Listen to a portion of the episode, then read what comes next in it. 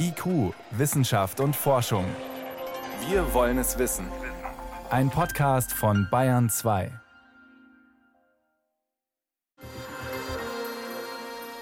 In vielen deutschen Kliniken wird in der Geburtshilfe ein zweifelhaftes Medikament eingesetzt, Zytotec.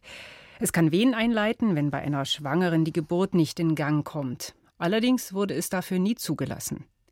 Jetzt zeigt eine Recherche von Bayerischem Rundfunk und Süddeutscher Zeitung, es kommt dadurch immer wieder zu Komplikationen, auch in Deutschland. Kinder kommen mit Hirnschäden auf die Welt, die Plazenta kann sich ablösen, die Gebärmutter reißen, im schlimmsten Fall sterben Kind oder Mutter.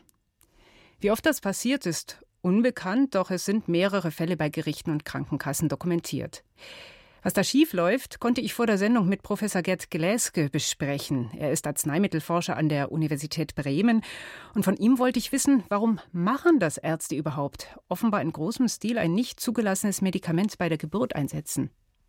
Also das hat mich zunächst auch gewundert. Man muss ja deutlich äh, sagen, äh, dass das Zytotec, dieses Arzneimittel, schon seit langem in Deutschland aus dem Handel ist, schon wegen der unerwünschten Wirkungen. Es war auf dem Markt als Mittel zur Behandlung von Magenproblemen. Und was damals auch schon bekannt war, ist, dass man es Schwangeren nicht geben darf und nicht geben sollte, weil es dazu führen könnte, dass es zu einer frühen Austragung des Kindes kommen kann. Also das heißt, genau das, was jetzt offensichtlich gemacht wird, war damals eben ein Problem der Gefahrenabwendung.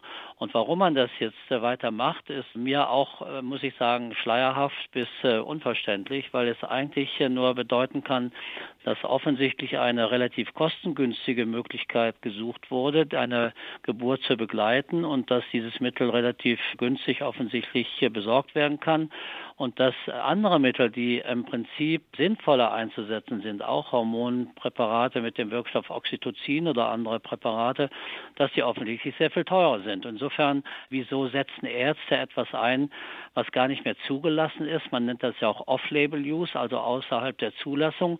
Da würde ich mich als Arzt fragen, ja, warum denn eigentlich nicht? Das sind ja immer auch Aspekte von unerwünschten Wirkungen, von bestimmten ähm, Gegenanzeigen, das heißt, wie man äh, dieses Arzneimittel nicht einsetzen sollte. Also all das spielt da eine Rolle und es spielt müssten da auch da nicht, eine, Müssten da nicht die Behörden einschreiten?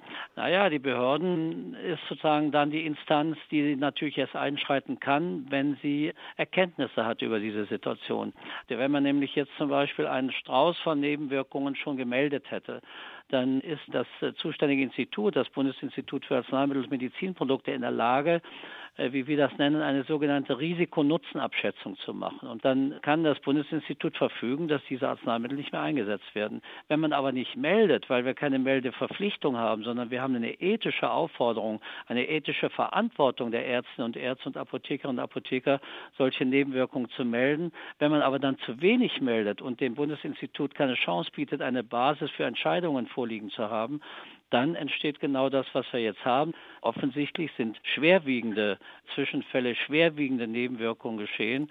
Und das äh, hat mich natürlich besonders wütend gemacht, dass dann Ärzte nicht mal solche schweren, unerwünschten Wirkungen gemeldet haben. Warum haben wir da keine Meldepflicht? Das würden wir doch eigentlich erwarten.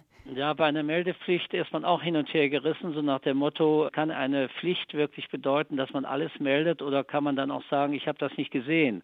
Also insofern ist die ethische Aufforderung an Ärzte, Ärztinnen und Ärzte ganz bestimmte Dinge zu melden, sicherlich äh, vernünftig, aber wir haben ein sogenanntes Underreporting. Wir wissen, dass zu wenig gemeldet wird. Und gerade in solchen Fällen, wo es um schwerwiegende, unerwünschte Begleiterscheinungen geht, haben manche Ärztinnen und Ärzte das Empfinden, sie sollten lieber nicht melden, denn es könnte ja sein, dass sie selber in die Diskussion kommen, warum sie dieses Mittel angewendet haben und ob sie nicht selber eben auch ein Verschulden daran tragen, dass diese unerwünschten Wirkungen passiert sind. Und wie könnte man verhindern, dass so fragwürdige Arzneimittel wie Zytotec unterm Radar laufen und trotzdem großflächig eingesetzt werden? Haben wir irgendein ein Instrument, mit dem man dafür sorgen könnte, dass sowas nicht passiert? Na, normalerweise würde ich als Ökonom sagen, der Markt bestraft. Aber an dieser Stelle ist das natürlich nicht so, weil der, der Markt im im Prinzip hier gar nicht reagieren kann. Aber man könnte natürlich äh, das Krankenhaus selber, die Ärztinnen und Ärzte, also auch vielleicht die Apothekerinnen und Apotheker zur Rechenschaft ziehen.